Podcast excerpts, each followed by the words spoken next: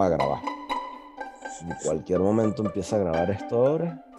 Listo, ya estaba grabando. Hola Juan Carlos, bienvenido a otro podcast de cine vale, brother, ¿Cómo estás tú? Bien, ¿cómo está la cosa? ¿Qué me Bien, mal. Coño, chévere, contento, feliz, feliz de hablar contigo otra vez, porque tú sabes que hay gente que estaba diciendo que nos, nos habíamos peleado. Bueno, pero no era verdad, pues. No, esa no es paja, esa no es paja. Pero, y para que sepan, pero no, no, yo leo los comentarios, no, yo no me he peleado con Juan Carlos. Los dos hemos tenido un poco de vergas que hacer. Cuando uno no puede, el otro, cuando uno puede, el otro no, y viceversa. Pero aquí estamos. Y venimos a hablar de cine y de, y, de, serie, películas sabrosas. ¿Cómo estás tú?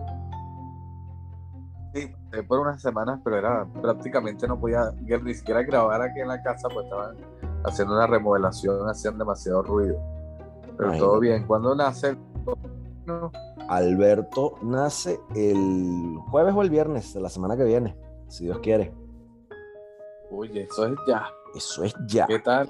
Bueno, contento, chamo. Nos tomaremos. Tal, tal cual. Eso va. Eso va. En lo que se me quita el ratón que tengo el cumpleaños de mi papá de ayer, pero eso va. Tranquilo, oye, los ratones hoy en día a, nuestra edad ya no son fáciles. No, no, de pana que no. Yo antes a seguir tres días bebiendo. Hoy en día puedo, duro tres días con el ratón. Yo no, yo ya estoy dándome cuenta que ya yo no, ya yo no tengo los 22 años que tenía antes, chamo. O sea, yo me agarro, me tomo. Los 10. O los 19. joder, chamo, yo agarro, yo agarro, me, me, me paro, me tomo dos birras, y siento que, que, es coñetado, pero bueno, aquí vamos. Mira, chamo, este, vi tu especial de los Oscar con Patricia y todo lo demás. Pegaste varias. Sí, pegamos bastantes. Creo que de caerme me caí como en dos o tres máximo. Pero, y una no fue de caerse porque yo dije que estaban las dos opciones, que ganaba uno o ganaba el otro. Pero bueno, eso fue una transmisión de verdad bastante informal. Lo que hicimos fue, como dicen, joder y pasarla bien. y joder.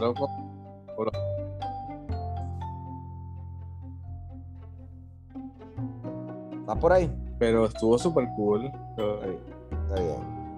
¿Tú que me oyes o te fuiste? ¿Tú me oyes? Ahora sí te oigo. ¿Aló? Ahora sí. Ah. Se fue. me he ido. Aquí estoy, aquí estoy. Desde que tengo una. Hubo un pequeño bajón de internet, pero aquí seguimos. mira, bien. Mira. Estoy bueno, la... pero no, no, fue un programa serio de crítica del Oscar. No, no. después yo en el programa con Patricia la semana siguiente, si hablamos y si expuse un poco algunas de mis opiniones, porque bueno, eso estuvo criticable el show, pero yo creo que ha sido de los peores que han hecho en la historia, sino el peor. Sí, de verdad que fue, fue muy malo.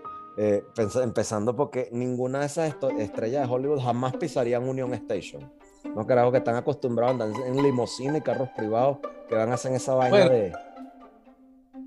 Esa estación es simbólica porque se han grabado, filmado varias películas. Claro. Es como más que una estación de tren, como un museo. Pero todavía sirve como estación de tren. Pero es icónica, es histórica. Para algunos era un lugar como digno y, era como el lugar preciso para, hacer la, la entrega de los premios. Aparte que fue la forma de tenerlos a todos en un lugar grande, al aire libre, que pudieran compartir y armaron como una especie de chill out. La decoración se estuvo bien. Mientras estuvieron afuera, tenían como unos lounge distintos y cada uno con su paración pero el desastre fue el show. Y a mí no me vengan con el cuento de que estamos en pandemia y todo tiene que ser más serio. E-, esos carajos tenían hasta un equipo de, de, testing de coronavirus in situ con unos médicos, weón. sí, más allá de que en cuenta desde un punto de vista de, de luto, que venimos de un año muerto demasiada gente y el país está de luto que no debía tener un tono de fiesta ni, de celebración, pero un show es un show y estás ofreciendo un show de televisión, un show de cine. El show estuvo dirigido por Steven Soderbergh. No sé si sabías eso. Claro, sí. Toda la producción del show. Y la gente se esperaba que esto iba a ser, bueno, aparte que ofrecieron que esto iba a ser un show totalmente nuevo, algo que iba a romper, que iba a ser distinto y que iba a estar, a estar filmado tipo cine, que no iba a ser la típica, la típica entrega de premios. Y nos quedamos esperando todo eso. Sí, y, y, o sea, a mí me pareció full chimbo porque, coño, un actor, un, un director como Soderbergh, que, verga, viene a hacer cosas, pel películas buenas, simplemente Es no tuvo... Y sí, pero no, últimamente no tiene mucho que ofrecer porque si te pones a ver, pasamos de cosas como Contagio, la trilogía de Ocean's Eleven, a cosas como Insane y Logan Lucky, weón, que, verga, no hay mucho que decir ahí, pues esas películas pasaron muy desapercibidas y no nos dio nada así nuevo en ese, en ese show de, de los Oscars, viejo. Estuvo, estuvo bastante seco. Y fíjate otra vaina que te quería comentar. Yo me puse a, revisar las estadísticas de cómo los Oscars han ido en picada independientemente de lo que hayan hecho desde hace 10 años. Ese show Wow. pasó de tener 40 una sintonía de 40 millones de personas a solo 9 millones. Y, y seguirá en picada, pero y bueno. seguirá en picada. Ahí van a tener, no, no sé qué van a tener que hacer, van a tener que matar a alguien en vivo, este, porque ya, ya ni metiendo la pata leyendo, los, le- leyendo quién ganó, como pasó con Boyhood, este, no, o Moonlight es la vaina, como pasó con Moonlight hace unos años, ni siquiera con eso, viejo. O sea, la cosa de verdad que la se, les, se les ha ido a pique.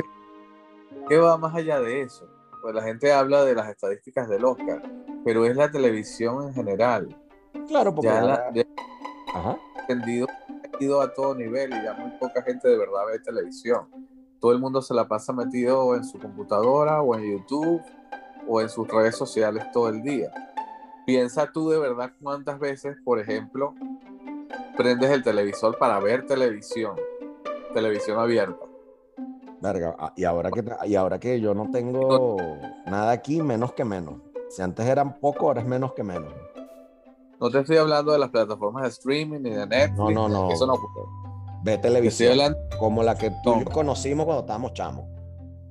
Sí, eso muy poca gente de verdad ya la ve. El encendido ha caído muchísimo. Y ellos van a tener que buscar la forma de incluso emigrar el show de los canales de televisión hacia la plataforma. Porque si la gente se va, tienen que ir hacia donde la gente se está yendo, seguirla.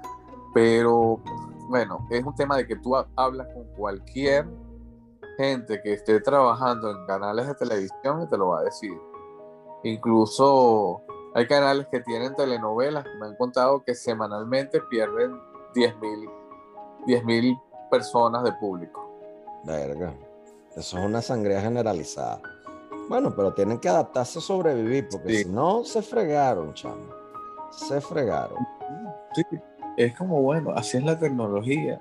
Y, y- lamentablemente para unos y eh, afortunadamente para otros, la tecnología, bueno, seguirá avanzando y seguirá viendo cada vez más, más formas de expresarse y más formas de comunicarse.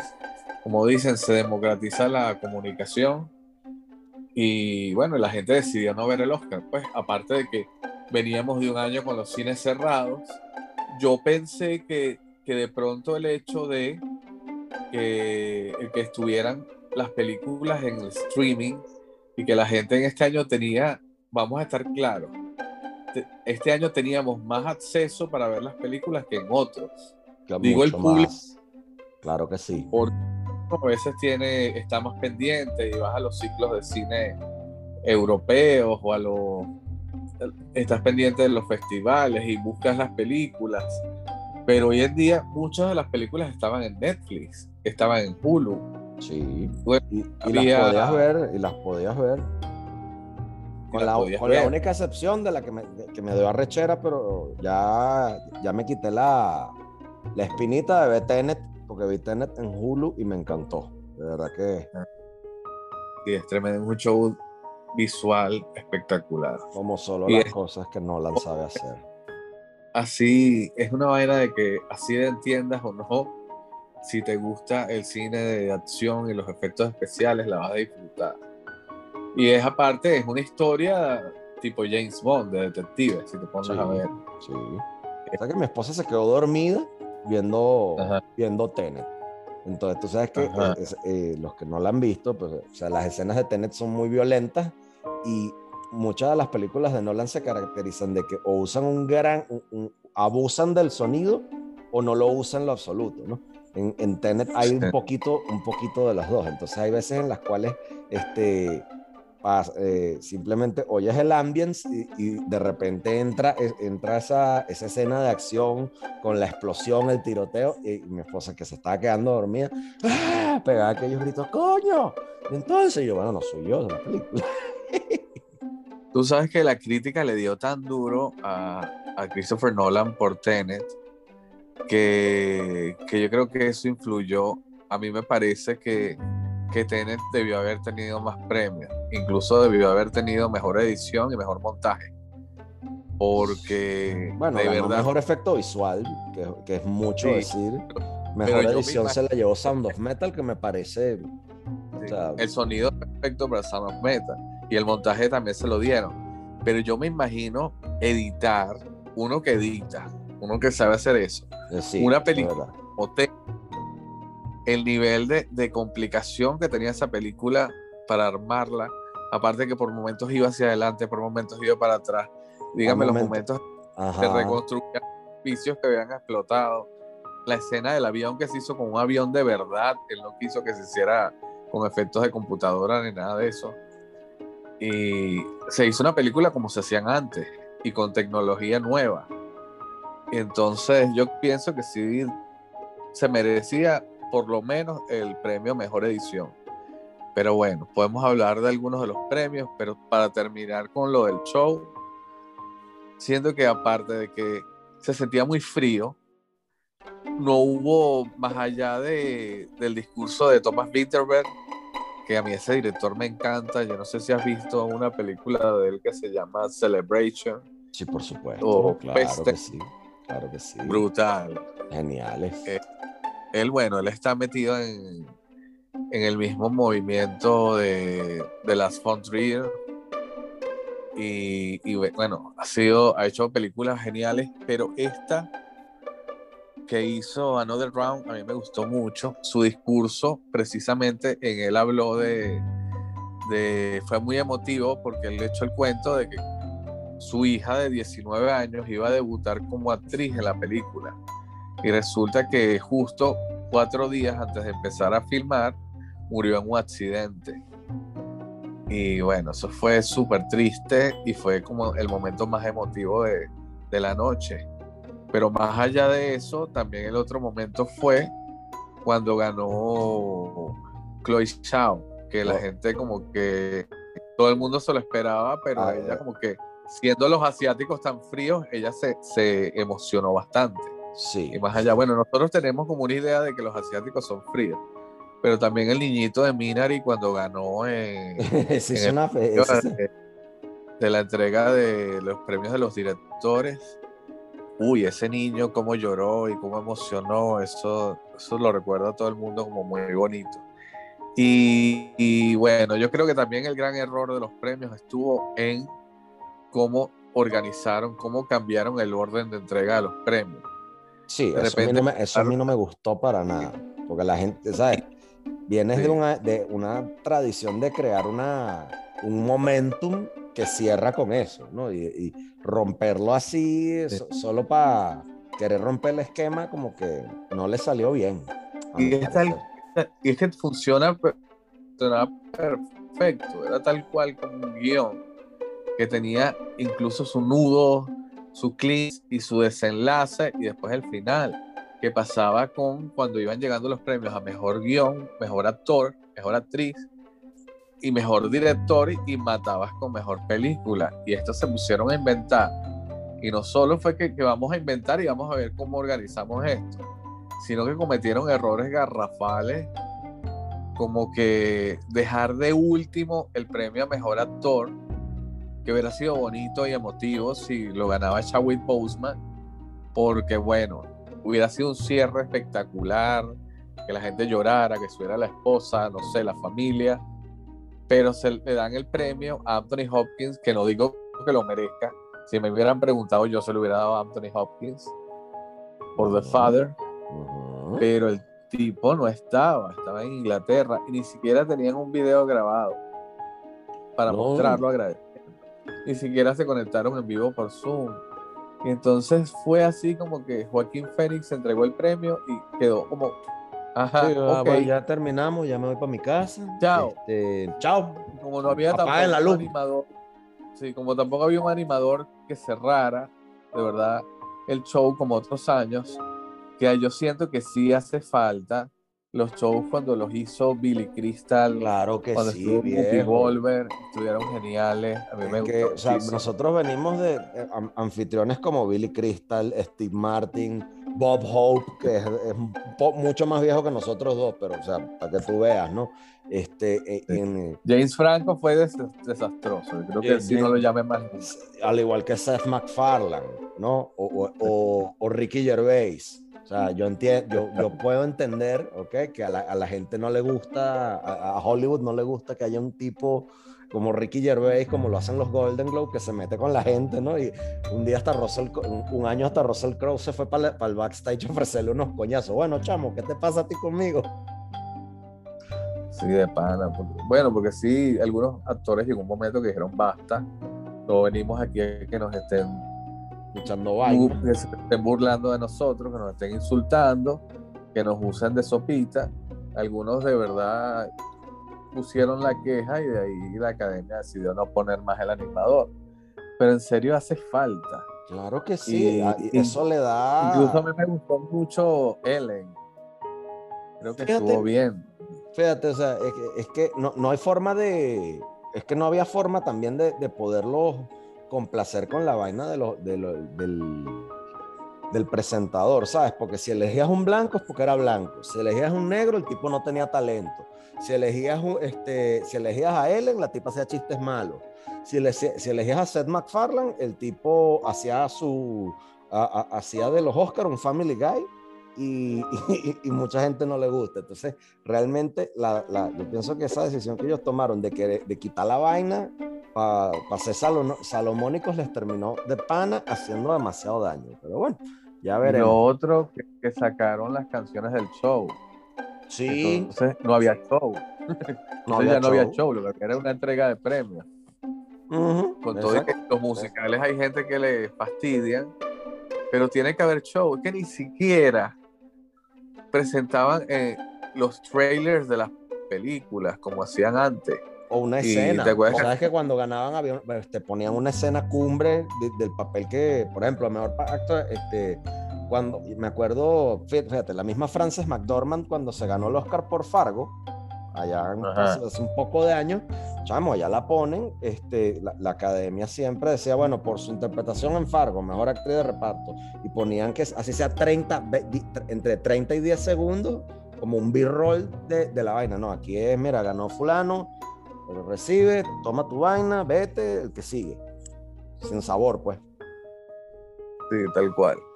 Fue muy gracioso también el momento cuando ganó Sun Yun Yang, ¿cómo se llama la señora esta? La de, ah, yo, John Yuhu. Yuhu. Jun Yuhu.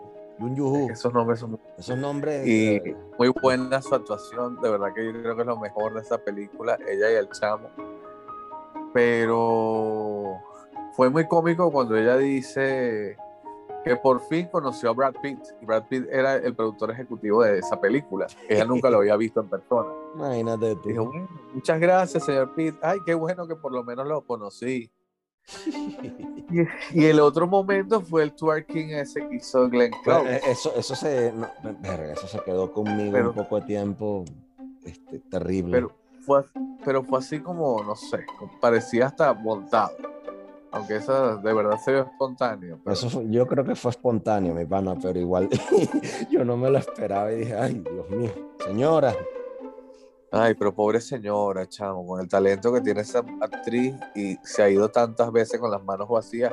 Creo que era esta es la vez número 9 que la nominaban y perdía igual. Sí, bueno, ya está, eh, eh, ya tiene su rachita ahí. Lo, como muchos, pues ya al menos Leo, Leo DiCaprio ya no lo puede decir, ¿no? igual, cuando Leo se ganó el Oscar por The Revenant, todo el mundo le quería dar el Oscar al oso. Pero bueno, ya, ya Glenn Close ya estará para que le den su premio honorífico y que tenga su Oscar por lo menos. Que le den sus compañeros de, de, trabajo, los actores y directores.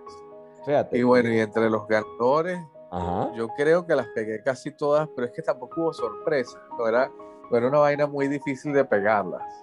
Bueno, fíjate, a mí, me hubiese, a mí me hubiese gustado que Sacha Baron Cohen se ganara mejor actor de reparto en vez de Daniel Kaluuya. Ojo, yo no vi Judas and the Black Messiah. No, este... Sí está bien, sí está bien Sacha Baron Cohen, pero la actuación de Daniel Kaluuya, yo no sé si tú has visto la película. No, la tengo que ver, la tengo en la lista de pendientes, porque como tengo un poco de vergas que hacer, este, y he querido ver otras cosas. Está brutal, tienes que verlo, de verdad. Cuando lo veas, vas a decir, no, sí, se lo ganó él. De hecho, ese chamo arrasó con todos los premios en los que estuvo nominado, ganó en todo. y él hace personaje de un líder de las Panteras Negras que, fue asesinado por el FBI.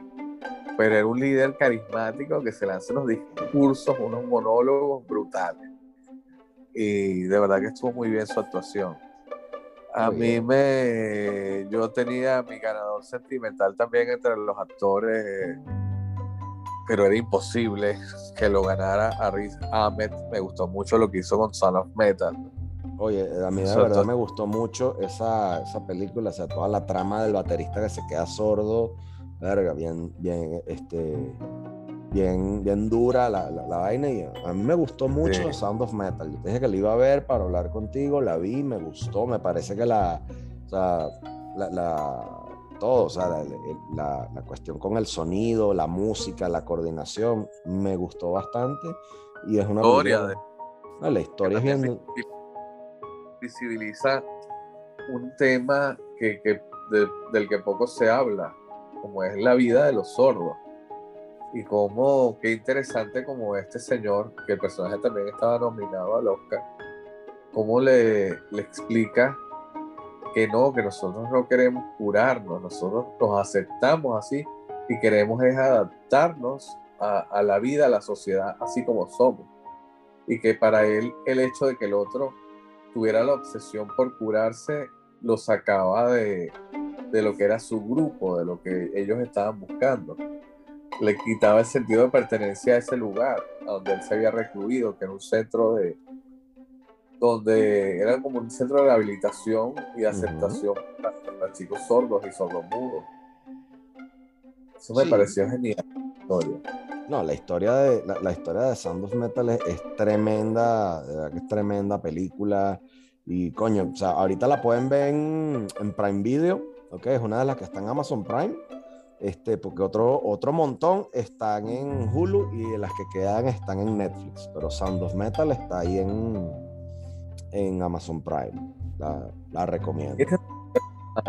Yo me conecté con la historia por el hecho de, bueno, porque me encanta Ciudadano Kane, porque me encanta ese momento histórico del cine y porque la historia de Mankiewicz me identifiqué como escritor. Pero yo siento que es la que, le va, que va a quedar siempre a la sombra de Ciudadano Kane. Ya la gente, en unos 10 años nadie se va a acordar de Mank. Bueno, por, una parte porque tienen memoria muy corta y seguramente van a salir otras películas que llamen mucho más la atención, ¿no? Este, fíjate que una de las que a mí me gustó mucho, que no ganó, ¿ok? Es la, el, de, la que se llama Cuobadis Aida, que tú me la recomendaste. El, drama de la guerra de Bosnia este, de Yasmila Asvanik. A mí me gustó mucho esa película. Me hubiese, me hubiese gustado que ganara. Este, no me. Pues la, que ganó ahí fue um, Round. Another Round de Thomas Winterberg. Coño, pero... Es una buena película, pero es una película anecdótica. Yo creo que como película, como tema de importancia, que, que había que darle la oportunidad que, a que mucha gente supiera de la película y que mucha gente la viera, era más importante esta Cuba de Jaida. A mi forma de ser. Ok, y es que yo soy de los que está siempre en contra de, de que los premios sean políticos. Pero coño, en este caso de verdad no solo era que el tema era político, sino que la película era muy buena.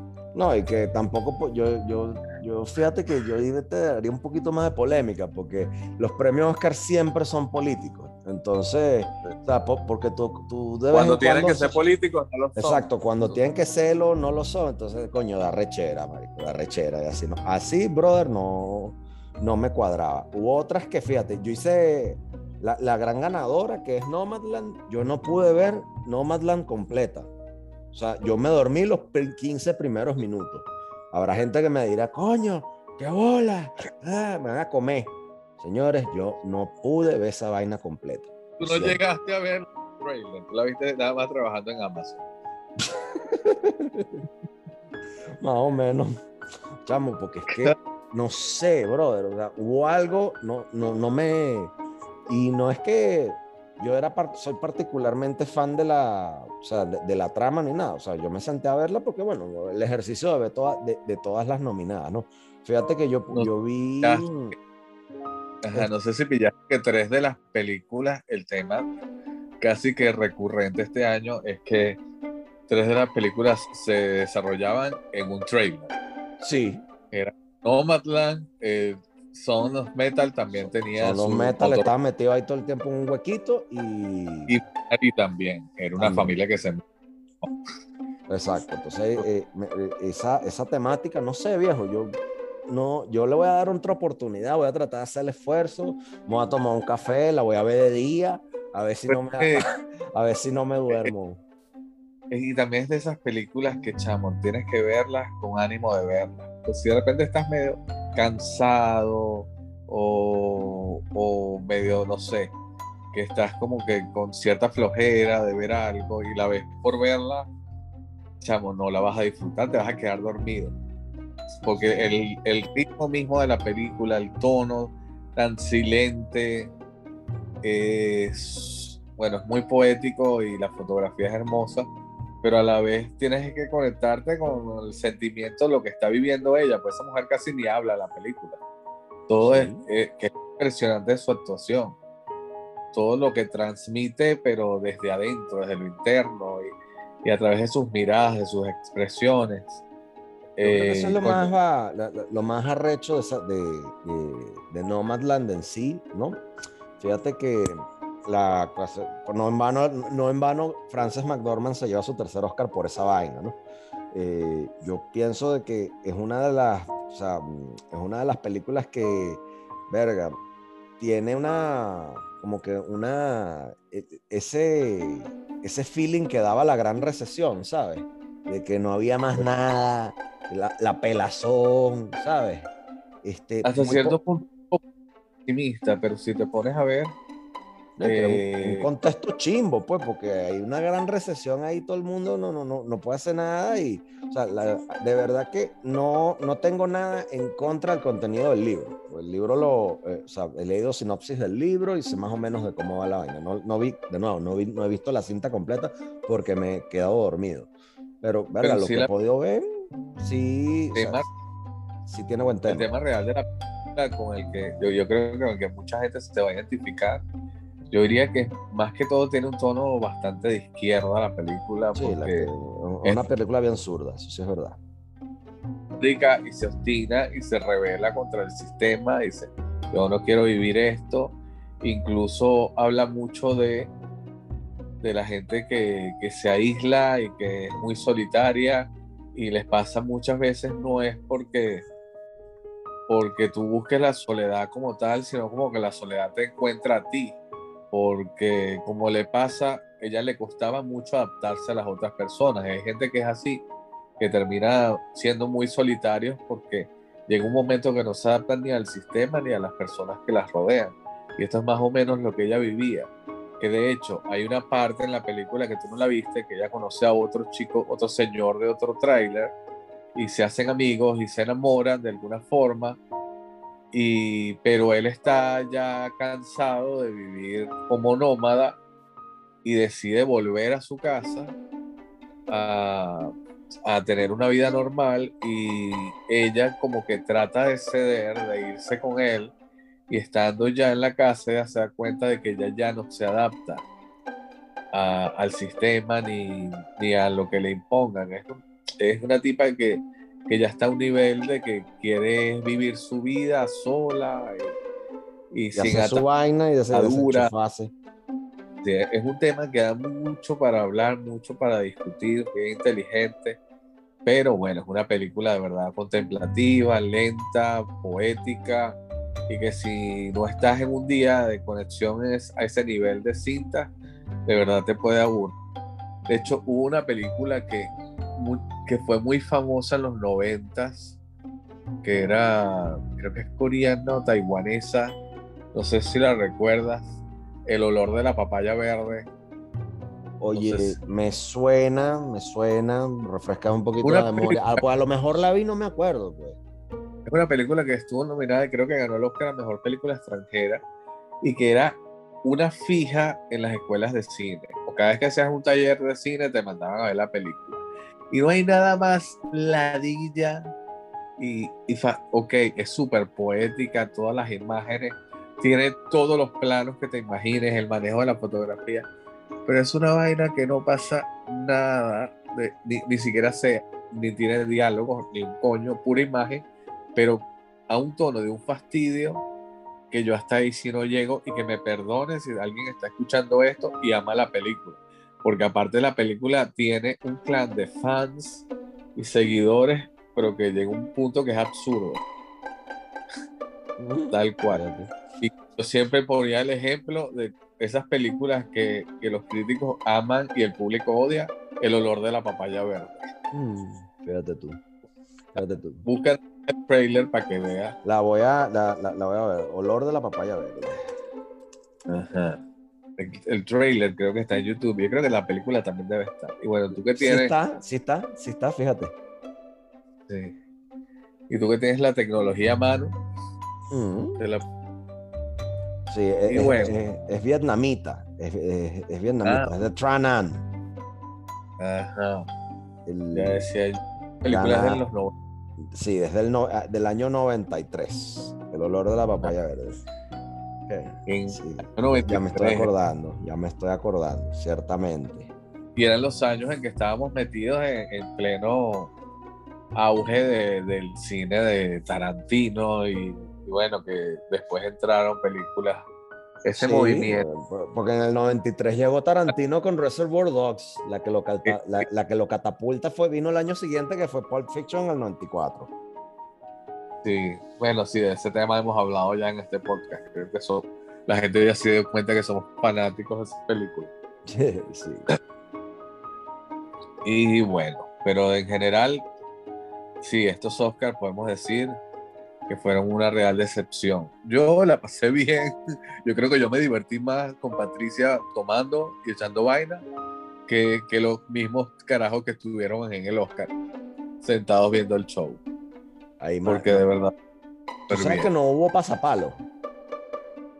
¿En serio? En esa no, en esa mierda no repartieron ni un pequeño, chamo.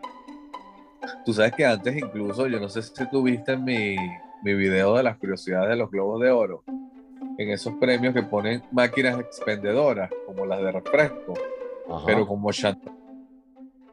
¿Pero como qué? ¿Champaña? Como chandón. Ah, bueno. Metes tu 10 dólares, 20 dólares y te va a salir la botellita. no, yo lo que sí vi que me llamó burda la atención es que este año Ah, sabes que en el after party siempre te dan a, todas las celebridades y los que van les dan como que una bolsa con un montón de regalos, ¿no? Ajá. Bueno, este, este año la bolsa vino con un montón, de, casi 200, 300 mil dólares en mercancía, que una cosa groserísima, pero la, la, bolsa en la parte de abajo venía con una, una tax return de la IRS, porque ahora, tiene, ahora las celebridades tienen que declarar esa vaina cuando se la regalan. Imagínate. Bueno, pero es que también era, era previsible que les dieran más regalos este año porque eran menos celebridades. Antes en total para la fiesta del Oscar podían ir hasta 3.000 personas. Este año fueron 170. Coño, esos cotillones, esos cotillones debieron haber llegado buchones. Sí, no la pasaron mal. Pero bueno. En esa vaina siempre, eso acá vaina a la larga, esos bichos siempre gozan una bola, aunque, aunque muchos anden con cara de culo. Yo siempre he querido saber qué tal se siente esa rumbita después, güey. ¿Sabes? Donde a buscar tu, tu, tu, tu, cotillón y tu vaina y yo no sé qué, y hablas paja, no, ese marico no me había ganado, me lo había ganado yo, vaina. Yo, siempre he querido como que agarrarme uno de esos cotillones a ver qué coño me puedo encontrar. Y pues tú sabes lo que son 300 mil dólares en mercancía, marico. Qué arrecho. Marico, y ahí, hay un montón de juguetes, weón. Bueno, ya ve estas joyas, me imagino. Bueno, ahí, ellos le regalan relojes, de todo. Evidentemente, las partes de joyas tienen una cosa, pero es que es el cotillón, o sea, esa no la, ni siquiera la agarras tú. Te la muestran, la miran, te toman una foto y después la, te la mandan por FedEx ahí con tu asistente. Qué recho. Pero bueno. Sí. Fíjate. Tenemos la de esa. Sí. Que Ramírez. sí, hombre. Coño, y pasando, ya que estamos cerrando aquí con los Oscars, vamos a terminar de, cerrar con los Oscars. Em, ¿Qué te parece si hablamos de, para ponerle la tapa a esto, si hablamos de lo más reciente que hayas visto? Me recomendaste El Inocente, la voy a empezar a ver. ¿Me puedes dar una, o sea, danos ahí una, un adelanto de qué va? Bueno, el Inocente es una miniserie española eh, que está en Netflix. Eh, bueno, protagonizada por, por Mario Casas, que yo creo que a estas alturas es, eh, es, el, el, actor más taquillero que tiene el cine español en estos momentos. Está basada en un libro de Harlan Coben, Harlan Coben es un escritor norteamericano, gringo, que, ha tenido mucho éxito con estas historias, sus libros de, policiales y crímenes no resueltos y maneja muy bien las subtramas, historias paralelas y líneas de tiempo. Y de hecho, varias de, varias de, de los libros de él han sido adaptados están, están incluso en, Netflix. Te puedo decir que, hay varias, varios de los libros que puedes ver que están en Netflix. Están Bosque Adentro, es una de las series. Está The Stranger, que, se llama eh, Perfecto Extraño. No, hables con extraño, creo que se llama en español. Hay otra que se llama Safe y Los Cinco creo que también está en Netflix. Pero bueno, este tipo escribe fenomenal. Y sobre todo es, media política comercial. Eh, digo, esta novela policíaca comercial gusta mucho. Y los libros, bueno, te los puedes leer rapidísimo. Pero antes, incluso este tipo es tan famoso que le han comprado los derechos para hacer las series y las películas de Francia, de Polonia, incluso ahora esta versión la hicieron de España. Y bueno, eh, trata sobre un pana, un carajo que se llama Mateo, que en una fiesta, en una discoteca, por accidente, se, se, se armó una pelea y él peleando con un pana, le, lo tumba al piso y el carajo muere accidentalmente porque se golpea la cabeza. Entonces, bueno, tuvo que ir a la cárcel. Es impresionante como lo que yo te estoy contando, no te estoy spoileando nada. Estos son los primeros cinco minutos de, del primer episodio. Que ni siquiera, porque podía haber sido todo un capítulo que te cuentan eso, pero te cuentan toda la historia previa como en cinco minutos narrados en primera persona. Y y bueno, el tipo va a la cárcel, sale de la cárcel y trata de hacer su, su vida, pero mientras está en ese intento, en esa búsqueda, el hecho de haber estado preso siempre produce sospechas sobre él, siempre va a cargar de, de culpabilidad. Entonces, bueno, pasando más cosas y más historias, que hay un elenco que todos son famosísimos en España y a la mayoría los hemos visto también en películas, hasta Susi Vázquez, también tremenda actriz. Pero lo impresionante de la historia, porque no quiero contar mucho para, para precisamente no spoilear, es que cada capítulo de la serie da un giro distinto y cada capítulo está contado desde el punto de vista de un personaje distinto, en primera persona. Oh, de repente arranca el primer, te viste el primer capítulo, quedaste con un poco de cabos sueltos que no entiendes, porque al principio es un poquito confusa, y entró el segundo capítulo y va de otra historia que no tiene que ver nada con lo que tú viste en el primer capítulo, ni aparecen los personajes, y después entra el tercero y es otra historia. Y lo genial es que al final todas las historias se van conectando una con otra. Y todas tienen que ver de alguna forma e influyen una con otra. Y son como ocho historias.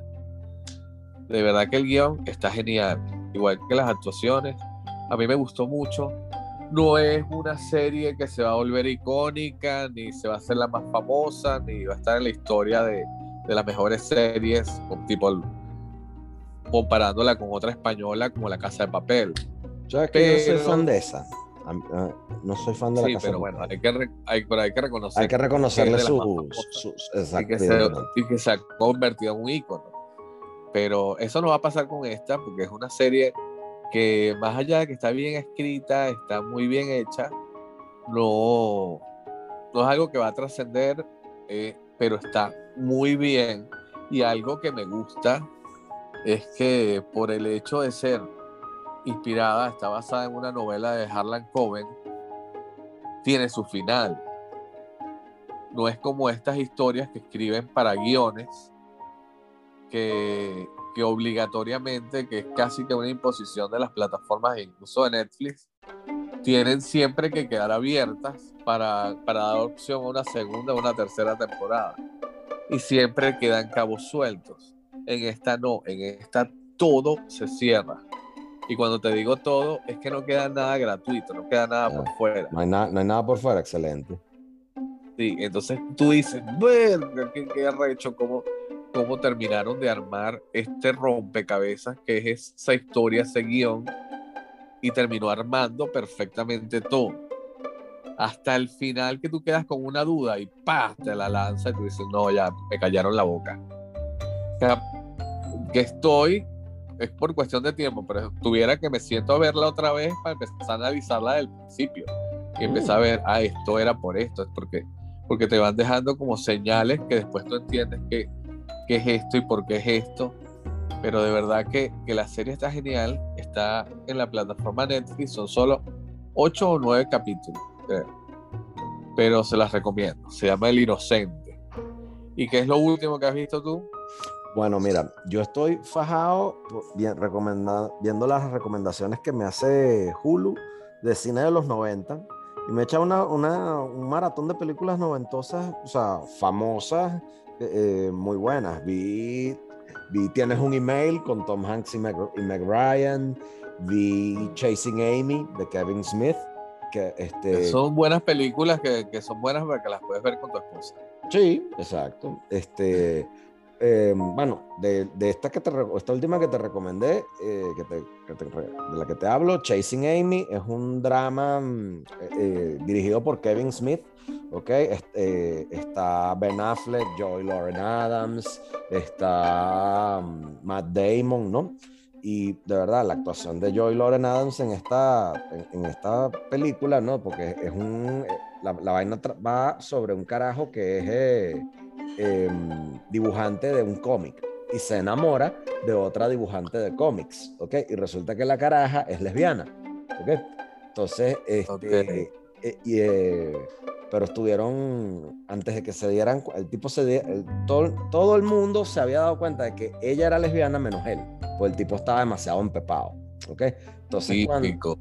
típico. Entonces el tipo creyendo que la va a cambiar y yo no sé qué, el bueno, o sea, tienen su desventura y su desromance, yo no sé qué, repleto, ¿ok? Porque de verdad, este, Chasing Amy es una película del 97 eh, que tiene muchísimas referencias de la cultura pop, de los cómics, de ese mundo, de, este, de los primeros Comic Con, ¿no? La gente que le gusta el Comic Con ahorita, bueno, entonces eh, los Comic Con de cuando eran unos eventos muy pequeños y no, era, y no tenían la, la red carpet que tienen ahorita los Comic Con, ¿no?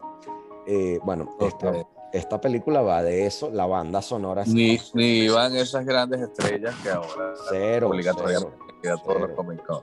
Exacto, no. Esto era eh, de, la, del mundo previo del, del, mundo de los cómics, ¿ok? A, a, ese boom de Marvel que vino después de los años 2000, ¿ok? del 2010 para acá. Eh, Por cierto, viste que, que, a raíz del éxito de Falcon and the Winter Soldier, eh, Marvel va a lanzar la nueva película de Capitán América y ya con Anthony Mackie como el Capitán América. Yes. Eso. Se rumorea bastante. Todavía no está. Con... negó, pero basta que lo niegue. está como querendón, pues. Está como querendón. Sí, pero basta que el actor diga no, no es así para que sea así. Exacto, Porque ellos como que los obligan a tener confidencialidad con el tema.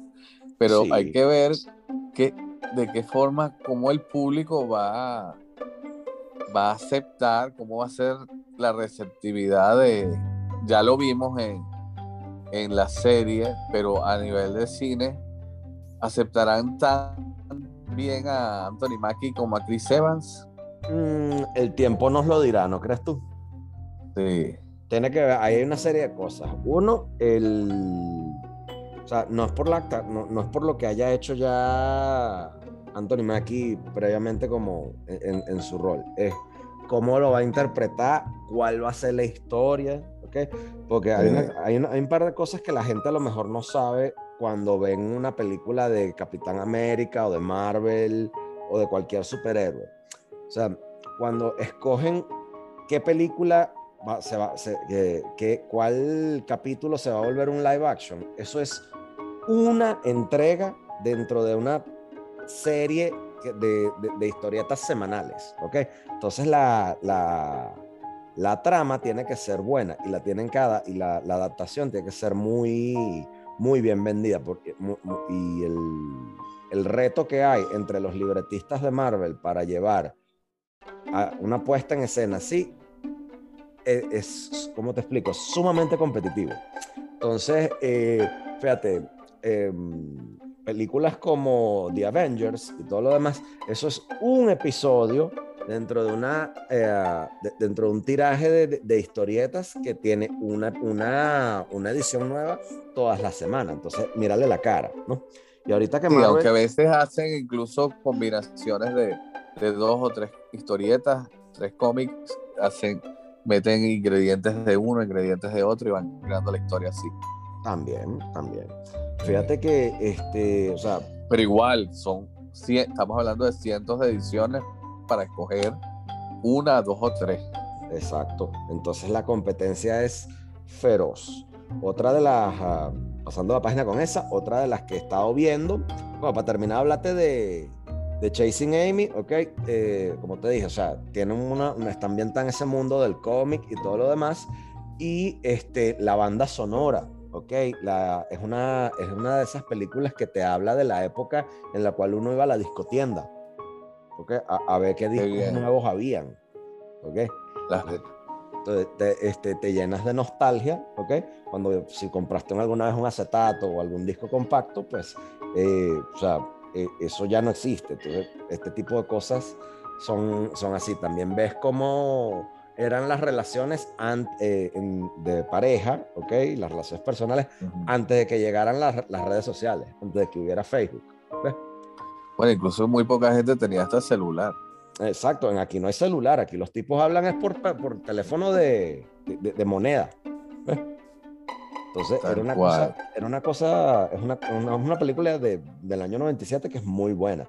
Otra que también vi, este, también es de los años 90, es la ópera prima de Richard Linklater, que se llama Days and Confused, ¿ok? Que es una historia de unos carajos que salen de de vacaciones del, high school y se van a, a, beber a una fiesta, ¿no? Entonces es la vida de cada uno. Entonces está Joey Lauren Adams, está Matt Damon, está Ben Affleck, Matthew McConaughey, está una Mila Jovovich así muchachita, muchachita, muchachita, Adam Goldberg, o sea, es una película muy buena y es el del mismo director que después hizo Boyhood. Imagínate. Entonces. ¿En esas están? ¿Dónde las viste? Hulu. Todo esto es Hulu. Todo lo que te estoy recomendando está en Hulu ahorita. Y te pregunto una vaina, ¿tú los ves como si estuvieras en Venezuela o los ves con el VPN? no, las veo como las veo con el VPN de, de, Estados Unidos para que las para poder verlas porque la geolocalización es distinta. Pero eso lo puedes hacer con cualquier VPN. pregunto, ¿en Venezuela hay Hulu? No. No. No. Para verlo tiene que ser así. Sí, para verlo tiene que ser así, pero tú lo pones y no tienes problema. Sí, pero lo que me pasa es que a veces yo quiero en el canal o con Patricia recomendar algo de Hulu, pero resulta que no lo hay en Venezuela. Y si te metes por VPN, todo está en inglés. Entonces la gente se molesta porque les recomiendo películas que no tienen ni siquiera subtítulos en español. Eh, como este es nuestro podcast y yo puedo, yo, yo puedo dar mi opinión que se joda. como en jódase, ¿ok? Uno, uno, se toma la tarea de recomendarte la vaina, de ver la película, de, de sabes, ajá, entonces, no, porque está en inglés. Mámate un huevo, chico. O joda. Sí, bueno, pero que también es un público latino. No, te, entiendo, te entiendo. nos ve. Entonces, en ese sentido no tiene sentido, se nos arrecha, mira, pero nos recomendaste esta película y está en inglés. Y bueno, si vivieran en Estados Unidos, si, si, vivieran aquí en Estados Unidos, si le dijera fuck you, pero bueno, si están en Venezuela, deberían, pero bueno, no necesariamente tienen que hablar inglés o entenderlo perfecto. Sí, y fíjate, otra, otra de las de los años 90 que también vi, este, High Fidelity con Tom Hanks, digo, con eh, John Cusack y mm, la esposa de, de Michael Douglas, Catherine Zeta Jones. Jovencita, jovencita, jovencita. Ok, genial. Es, una película muy buena, es, una película de eh, drama, comedia romántica de un tipo que trabaja en una, en una discotienda y se enamora. ¿ok? okay. Entonces, toda la banda sonora, todo está ambientado en una discotienda que con la música y la música de la época. ¿okay? ¿Cómo se llama? High Fidelity, alta fidelidad. Yo creo que yo la vi. Seguramente la viste, seguramente la viste en algún momento de tu vida porque es prácticamente es un clásico de los años 90, ¿ok? Este, ya, te digo quién la dirigió. Yo veía tantas películas en esa época, de hecho, yo en esa época trabajé en, en un club de video. Tú me contaste. Fue mi primer, fue mi primer empleo. Tú me contaste. Y veía demasiadas películas. Bueno, también cuando uno ve muchas películas, en el camino también ves muchas cosas malas. Sí, a veces. Como ves cosas buenas. Pero bueno, de lo malo se aprende. Fíjate, High Fidelity es del año 2000 y es una película de Stephen Frears, para que tú veas. Imagínate. Es una película de Stephen Frears. Está John Cusack, está ahí, está Catherine Zeta Jones, como los dos así más, los, dos actores más, eh, más, resaltantes, ¿ok? Y bueno, o sea, eh, es una película sobre música, es, la, la, vida y la desventura de un productor de música y demás que de verdad que está, es una, eh, se ve fácil. y coño, la puedes ver, la puedes ver solo, la puedes ver con tu, la, puedes ver con tu novia, y de verdad que te la recomiendo porque es una sabrosita. Hay una película también con ellos dos, con Catherine Zeta Jones y John Cusack, que es como de la pareja del año, algo así creo que se llamaba. Creo que sí, creo que sí. es muy pero a mí me divierte mucho.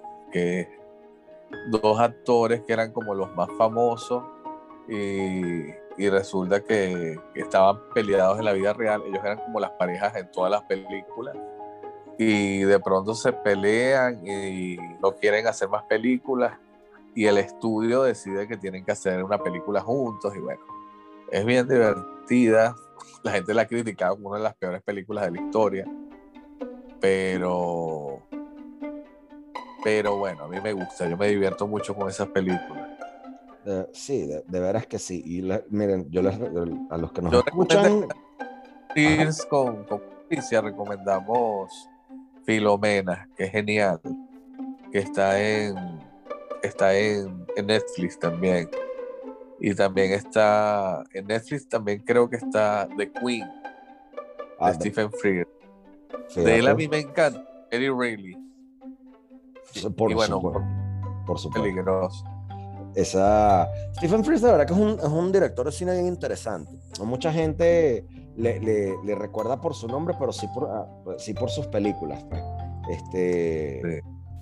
Y fíjate lo interesante que... es que y sus películas no se parecen unas a otras, aunque siempre tratan temas importantes.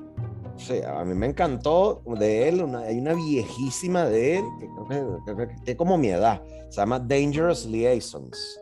¿ok?